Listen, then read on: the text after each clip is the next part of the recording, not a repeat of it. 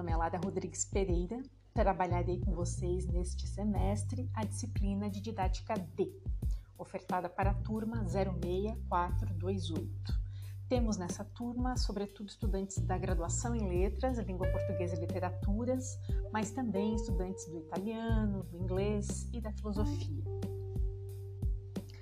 A nossa carga horária é de 72 horas, sendo 12 horas dedicadas à prática pedagógica como componente curricular. Esse podcast eh, serve para explicar né, o conteúdo da primeira aula síncrona, que foi desenvolvida no dia 5 de fevereiro, cujo objetivo era a apresentação do plano de ensino e cronograma da disciplina.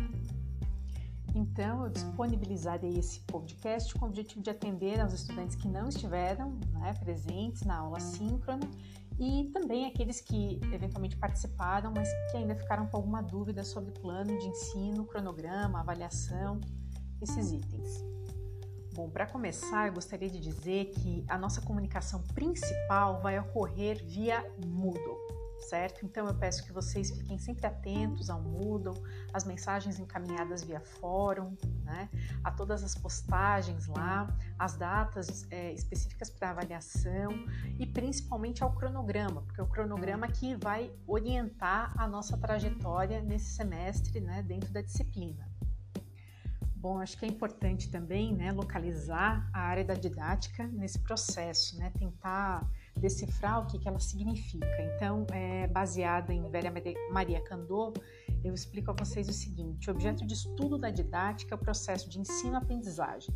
Toda proposta didática está impregnada, implícita ou explicitamente, de uma concepção do processo de ensino e aprendizagem.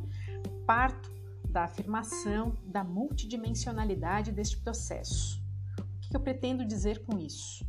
Que o processo de ensino-aprendizagem, para ser adequadamente compreendido, precisa ser analisado de tal modo que articule consistentemente três dimensões: a humana, a técnica e a histórico-político-social. Bom, a dimensão humana, então, ela pressupõe é, a construção de afetos, a alteridade para quem você ensina, né? essa construção de alteridade dentro do espaço escolar, a consideração do outro em todas as suas multidimensões também. A dimensão histórico-político-social, ela dá conta é, do lugar, né, do contexto, do espaço onde o ensino é, é produzido, é feito. E todo esse contexto, ele vai, de alguma maneira ou de outra, é, ser impregnado pelas questões históricas, políticas e sociais. É impossível dissociá-las dos processos de ensino-aprendizagem. Por quê? Porque os processos de ensino e aprendizagem eles precisam partir do concreto, né? do lugar onde está localizada essa escola, do pertencimento desse estudante naquela comunidade. Então, essas construções sociais, históricas e políticas, elas também serão é, importantes né, a serem consideradas no processo de construção das abordagens de, de ensino. Né? Por fim, é, a dimensão técnica, porque ela guarda em si os recortes de tema, as estratégias para manejá-lo, é, as sistematizações. Então, a dimensão técnica associa, associada à humanística e à histórico-político-social são as principais dimensões nas quais estão ancoradas todas as ações da didática.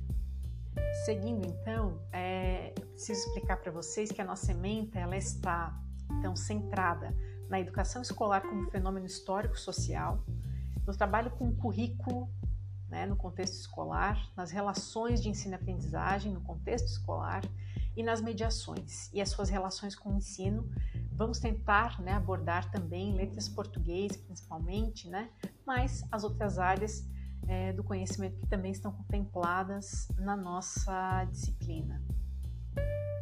Nosso objetivo geral, então, né, é discutir as questões concernentes ao ensino em suas múltiplas determinações por meio de, da dimensão, então, humanística, técnica, histórico, político, social, conforme acabei de falar. Nosso segundo é, ponto seriam é, a, a, identificação, né, dos, seria a identificação dos conteúdos. Então, a, eu dividi esses conteúdos em unidades, né, Na unidade 1, então, nós vamos nos ater à educação escolar como fenômeno histórico-social. Na unidade 2, trabalharemos sobretudo o currículo e o trabalho pedagógico. Na 3, as relações de ensino-aprendizagem em contexto escolar. E na 4, as mediações pedagógicas e sua relação com o ensino.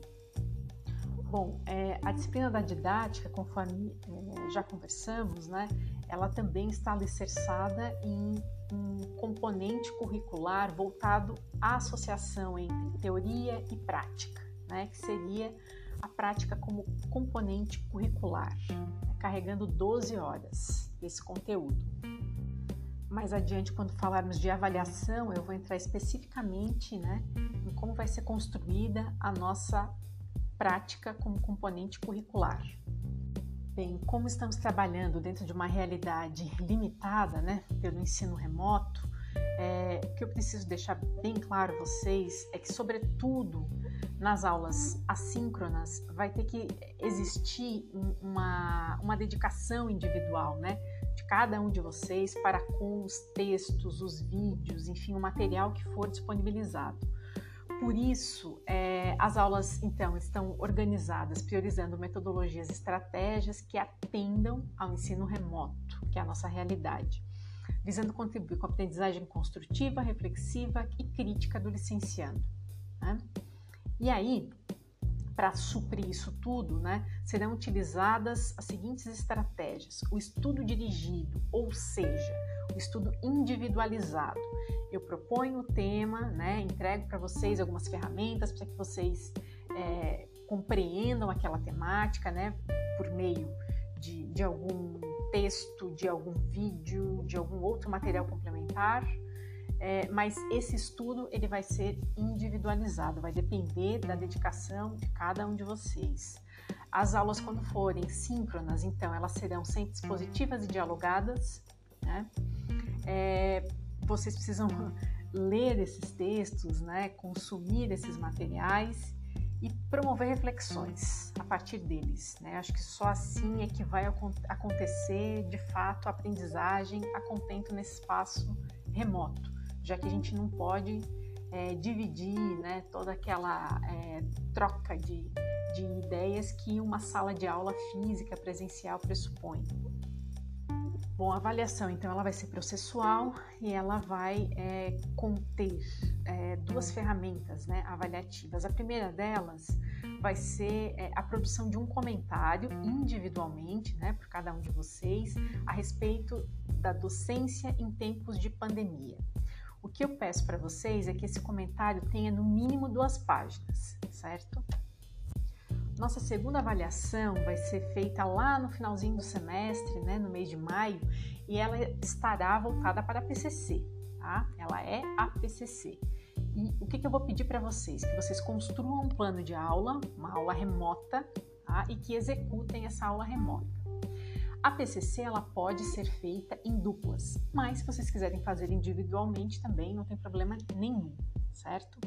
É, a construção do plano de aula ela é perpassada por escolha de tema, construção de objetivos, seleção de conteúdos, organização e sistematização né, desses objetivos por meio né, é, dos conteúdos e a escolha de um instrumento de avaliação, assim como né, a presença das referências que vocês utilizaram para construir esse plano.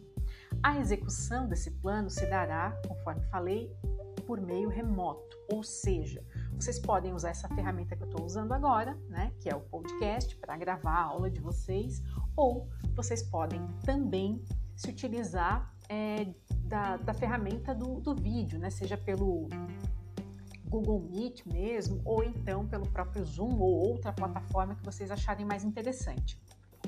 As aulas as, é, é, remotas, né, síncronas, elas costumam ser um pouco mais curtas, um pouco mais aligeradas. Por quê? Porque as crianças cansam, os jovens, os adolescentes, os adultos também cansam, né, de ficar na frente de uma tela, sem aquela interação que normalmente uma aula é, comum costuma ofertar. Então, essas aulas que eu peço que vocês façam, né, seja individualmente ou seja em duplas, é, elas precisam ter entre 25 30 minutos. Se tiver um pouco menos, não tem problema. Um pouco mais também não tem problema nenhum. Vocês vão escolher um tema, né? E para qual idade, qual turma esse tema se destinaria, certo? Mais adiante eu vou disponibilizar para vocês um modelo de plano de aula, né? Contando com essas, essas principais temáticas, né? Que eu acho que envolvem a aula, que são é o recorte do tema, a construção dos objetivos, né? seja é, gerais ou específicos, a metodologia, é, a ferramenta avaliativa e as referências. E seria isso, então, né? Nosso plano ele tem esses paradigmas. Com relação à avaliação, nós vamos conversar muito mais no decorrer do semestre para que todas as dúvidas que vocês eventualmente tenham sejam eliminadas. Eu peço para que vocês então sempre se mantenham atentos e atentas ao Moodle e ao cronograma para acompanhar as aulas. Mesmo quando nós não tivermos aulas síncronas, ou seja, nas semanas em que tivermos apenas aulas assíncronas, eu vou encaminhar mensagem sempre para vocês, tá? Direcionando o conteúdo daquela aula, né? É, é, enfatizando os temas principais do conteúdo daquela aula. Então, eu sempre estabelecerei contato com vocês via mensagem toda semana, seja no dia da nossa aula, que é sexta-feira especificamente, ou um dia anterior, né? Para dar tempo para que vocês se apropriem das mensagens, enfim, dos, dos materiais complementares que eu vou disponibilizar a vocês. E, portanto, peço que vocês escrevam sempre que a dúvida aparecer eventuais é, reuniões podem ser feitas, né, para além do que está planejado, reuniões é, em grupos menores, né, para tirar dúvidas. Se vocês tiverem alguma dúvida é, referente a algum texto, é, enfim, alguma crítica, alguma questão que os incomode, né, no material que está sendo ofertado, vocês podem escrever e nós vamos dialogar, tá? Sem problema nenhum. Então eu peço que vocês sempre escrevam, certo? Um grande abraço, bom semestre, muita saúde e até a próxima aula.